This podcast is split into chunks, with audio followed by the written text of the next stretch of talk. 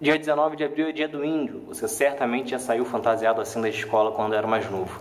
No entanto, a forma que o Brasil sempre tratou os índios está longe de ser uma relação de homenagens, como você vai ver neste vídeo. É Pilatos lá na Bíblia quem nos diz, e também faleceu por ter pescoço o infeliz autor da guilhotina de Paris. A data 19 de abril foi escolhida porque foi o dia em que grandes líderes indígenas se encontraram para debater sobre a sua cultura e também sobre proteção dos, dos, seus povos. Né? Afinal, desde que os europeus botaram os pés na América, ocorreu um grande genocídio indígena. Só para você ter uma dimensão disso, é que quando os, europeus chegaram na América, existiam cerca de 100 milhões de índios aqui. Só no Brasil, para a gente especificar, existiam 5 milhões e hoje esse número não chega a 900 mil.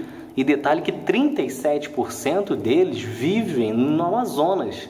Lá, inclusive, que tem a maior tribo, Chicunas, com mais de 40 mil. Voltando lá em 1500, os portugueses escravizaram os índios de todas as formas possíveis. E devido a isso, em menos de 70 anos, a população indígena caiu de 5 milhões para 2 milhões. Sem dúvidas, esse foi o período mais trágico da história.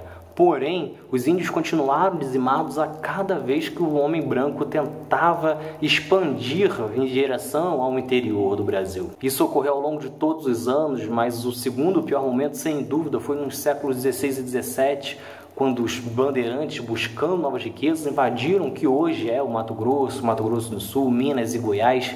E buscando novas riquezas, eles escravizaram muitos índios, especialmente os carijós, os aimorés, e também mataram milhões deles. A terceira fase do genocídio indígena ocorre já no período da ditadura militar.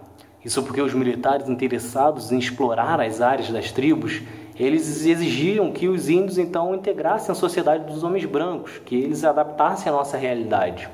Como ocorreu a resistência, como eles não aceitaram isso, os militares então invadiram suas áreas, torturaram, escravizaram, usaram inclusive armas químicas para combater as tribos. Esses três períodos foram sem dúvida os mais cruéis para a população indígena. Só que, como já disse aqui, isso ocorreu ao longo de todos os anos.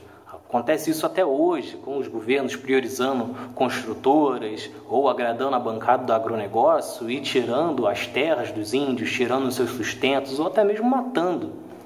Sendo assim, o Dia do Índio é uma data que infelizmente não temos nada o que comemorar no Brasil.